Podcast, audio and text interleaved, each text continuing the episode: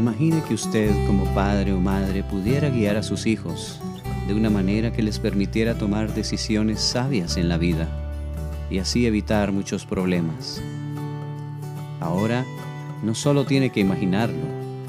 En este podcast llamado Cómo guiar a los hijos jóvenes, descubrirá cómo desarrollar confianza con sus hijos, la mejor manera de aconsejarles e influir positivamente en su conducta. En este primer episodio titulado Desarrollando confianza con su hijo, compartiremos una historia sobre la importancia de conversar con nuestros hijos. Luego conversaremos con una invitada especial acerca de su rol como madre y educadora y la manera en que ella ha logrado conversar con su hija con la confianza necesaria para poder tratar los distintos temas que ella enfrenta en su vida.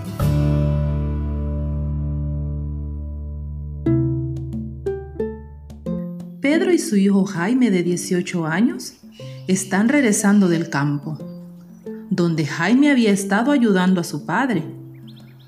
Caminaban en silencio cuando Pedro decidió poner en práctica lo que él y su esposa Juana habían aprendido en las reuniones de padres. Entonces comentó a Jaime. Te cuento que estoy aprendiendo cosas muy interesantes en las reuniones de los padres de familia. Anoche estuvimos hablando sobre la importancia de conversar con nuestros hijos jóvenes como si fueran adultos y compartir con ellos nuestros pensamientos y las cosas que suceden en nuestras vidas. ¿Te gustaría probarlo? Sí, papá. Me gusta cuando me tratas como una persona mayor y ya no como un niño, como mis hermanitos. ¿Qué más dijeron en la reunión? Algo muy interesante fue que a veces es más fácil comenzar una conversación mientras hacemos otras actividades, como ahora que estamos caminando juntos. Qué interesante. A veces hay cosas que quiero compartir con usted, pero siempre está tan ocupado. Además, no sé cómo comenzar. Bueno, ya que estamos llegando a la casa, podemos dejar las herramientas. Luego, si quieres, me acompañas a visitar a tus tíos. En el camino me platicas algo interesante que hayas aprendido en tus clases de SAT. Bueno, no tengo nada especial para contar en este momento, pero tal vez en el camino se me ocurre algo. Está bien, lo acompaño.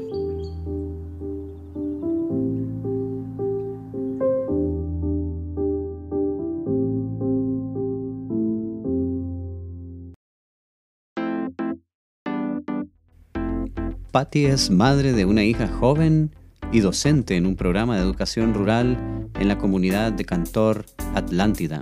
Hola Patty, bienvenida al podcast Cómo guiar a los hijos jóvenes. Como sabe, hoy estaremos hablando sobre desarrollar la confianza con su hijo o hija. Antes de comenzar con el tema, me gustaría que nos contara un poco de quién es usted Sé que es educadora y que lleva muchos años ejerciendo esta profesión con mucha dedicación, pero quisiera saber por qué escogió esta carrera, si siente que esto tuvo alguna influencia de su hogar, en la forma como fue educada, sus padres, cuéntenos. Eh, la verdad no sé de dónde nació la vocación realmente de, de ser maestra. Eh, no sé si fueron fui influenciada por mis maestras del kinder o de la escuela, pero desde que yo tengo uso de razón, yo siempre quise ser maestra y mis tías me dicen, bueno, una de mis tías que es bien cercana, ¿verdad? Que conviví mucho con ella de pequeña, dice que yo siempre andaba buscando a mis primitos más pequeños y los sentaba y les daba clases y los andaba corrigiendo. Entonces, creo que ya fue algo innato mío ser maestra. Siempre, siempre quise ser maestra. Qué bien. La verdad. Pues eh, también me contaba de que tiene una hija de 22 años. Cuénteme eh, cómo es su relación con, con su hija. Pues e, es muy bonita, la verdad, porque yo somos amigas. Sabe que yo siempre quise ser con ella lo que yo no pude ser con mi mamá. Usted sabe que las mamás nuestras de repente, sobre todo aquí en Latinoamérica, fueron criadas así con muchos tabús, ¿no? Y hay un montón de cosas que yo no podía platicar con ella, ni siquiera me imaginaba podérselas contar. Entonces yo decidí que el día que llegara a tener un hijo o una hija, yo tenía que ganarme esa confianza con ella, o con mi hijo o mi hija, de desarrollar una amistad, ¿verdad? Eh, mis amigas, la verdad, Nabil, me han dicho que no, que ellas piensan que nosotros las madres o los padres no podemos ser amigos de los hijos. No se puede, no se debe. Y yo, ¿pero por qué? Yo prefiero que ella me cuente sus cosas a mí y que se las vaya a contar a terceras personas que a lo mejor no la van a buen aconsejar, ¿verdad? Entonces, ¿cómo fui creando yo esa relación de amistad? Pues desde muy pequeñita. O sea, desde que tengo uso de razón, desde que María José empezó con uno, dos, tres añitos, yo iba contándole cosas, practicándole cosas, y cuando ella me contaba cosas del kinder, de la escuela, si usted sabe, los niños siempre dicen, ay, que un niño tal, que es bien bonito, no sé qué, no me asustaba. Simplemente yo, de veras, mami, ah, de veras, ay, Reaccionaba de una manera es natural. Natural, correcto. Reaccionaba de una manera natural para no hacerle sentir que eso era malo, o que era prohibido, Claro. o que, ¿verdad? ¿Entiende? Y a medida que ella iba creciendo, pues esas conversaciones iban haciéndose más profundas de acuerdo a su edad, ¿no? Igual yo le contaba mis cosas, mis sentimientos, pensamientos, cosas mías, de acuerdo a su edad, ¿verdad? Sobre todo. ¿Cómo, ¿Cómo ha abordado o cómo ha hecho para tratar temas delicados con su hija? ¿Cómo se prepara? ¿O si, si tienen un lugar especial para hablar, un momento especial del día? ¿O cómo ha hecho para abordar temas delicados ¿no? que, que- que surgen Sí. especialmente en la época de la adolescencia? ¿no? Para poder abordar temas así, Nabil, yo siempre busco estar a solas con ella, nunca enfrente de la gente a regañar. Busqué, porque ella no es una adolescente, ya es mayor Claro. de edad. Pero cuando ella estuvo adolescente, nunca, nunca lo hice delante de la gente, recriminarle alguna actitud que yo veía. Eh, o, o para hablar temas así, siempre busqué la soledad donde estuviéramos nosotras dos nada más, ¿verdad? Donde nadie se, se enterara uno. Nunca busqué estar molesta, enojada, ¿verdad? No, no tampoco encolerizada. Mejor prefería esperar a calmarme para poder hablar eso con ella. Y si no puedo hablar en el momento, entonces esperaba cierto tiempo para poder decir, mira, la vez pasada pasó esto y esto, entonces ya le explicaba las razones y también le decía mis razones, ¿verdad? Por las cuales me parecía que no era correcto y las consecuencias que eso pudiese tener. Pero sí, eh, se debe de buscar un espacio donde uno esté a sola con ellos, la verdad. Eh, otra pregunta sería entonces, ¿cómo ya nos ha dado varias respuestas o varias ideas de cómo desarrollar confianza con los hijos, ¿no? Pero ¿cómo siente que ellos abren su confianza hacia los padres? ¿Cómo un joven, un adolescente especialmente o un, o un prejoven abre su confianza para poder contar acerca de los problemas o anhelos o, o cosas que tiene en su mente? ¿Cómo puede hacer este joven, este chico, esta chica para abrirse a poder expresarse de manera natural? Eso se logra siempre y cuando nosotros también guardemos lo que hablemos con ellos. Me explico. Eh, Normalmente la mayoría de los padres saben algo y cuando están frente a la gente y se enojan con el hijo, ay, vos que no sé qué, o sea, sacan a relucir lo que ellos han contado, ¿entiende? Entonces creo que esa Sí. privacidad, esa lealtad de no hacerlo sentir ni avergonzarlo frente a la gente con algo que él nos ha confiado es parte de eso. En muchos hogares se da la tendencia de que los padres le mienten a sus hijos, Sí. ¿no?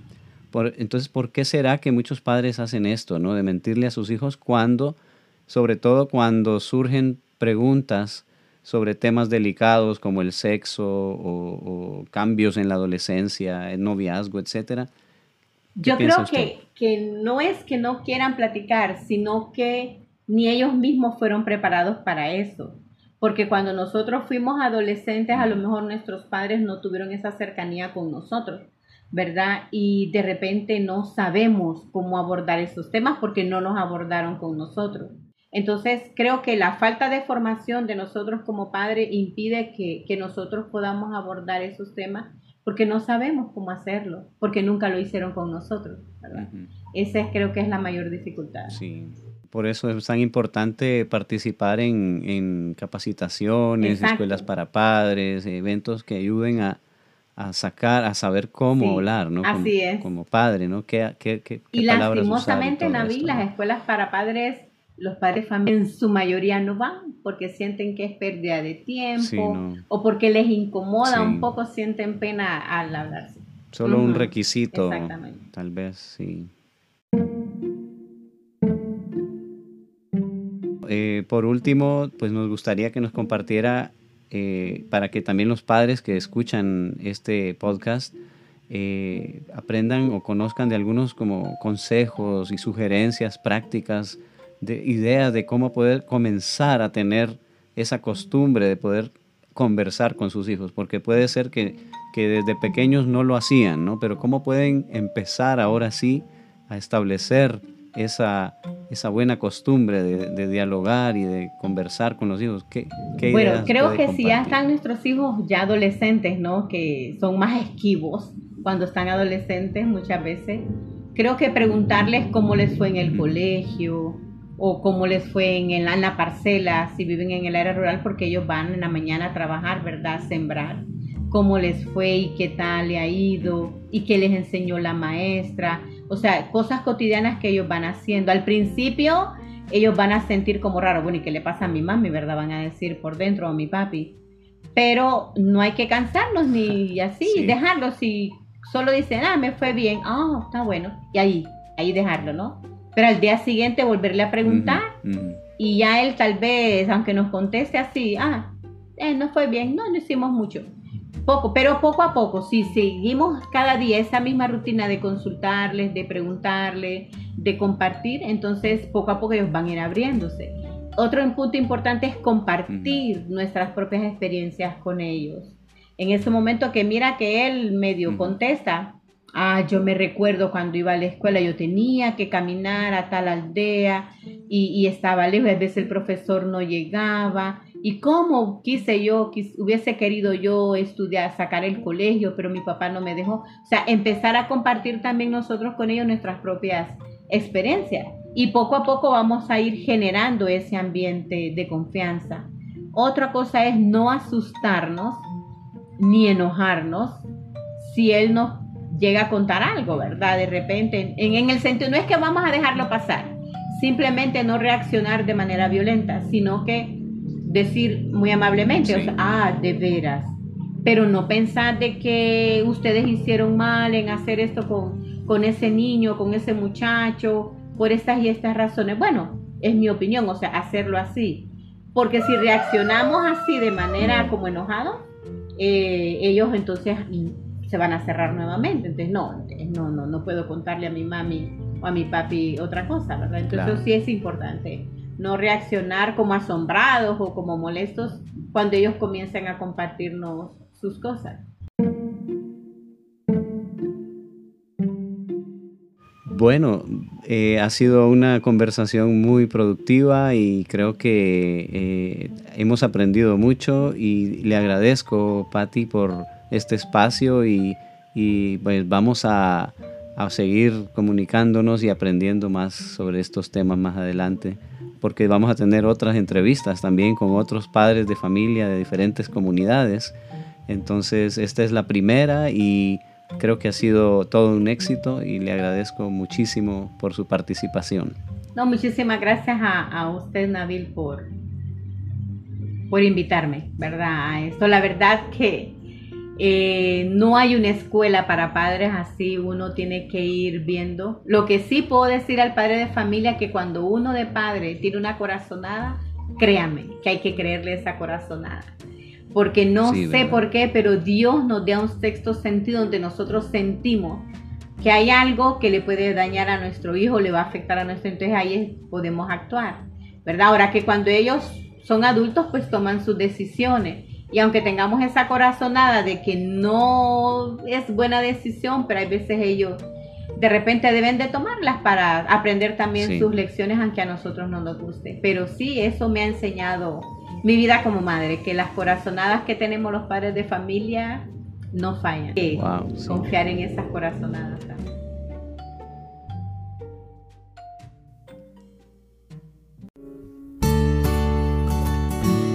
Este fue un espacio auspiciado por la Asociación Bayan, Summit y la Universidad de Berkeley en California, quienes buscan apoyar el desarrollo de las habilidades en los padres de familia en su gran labor de guiar a sus hijos jóvenes.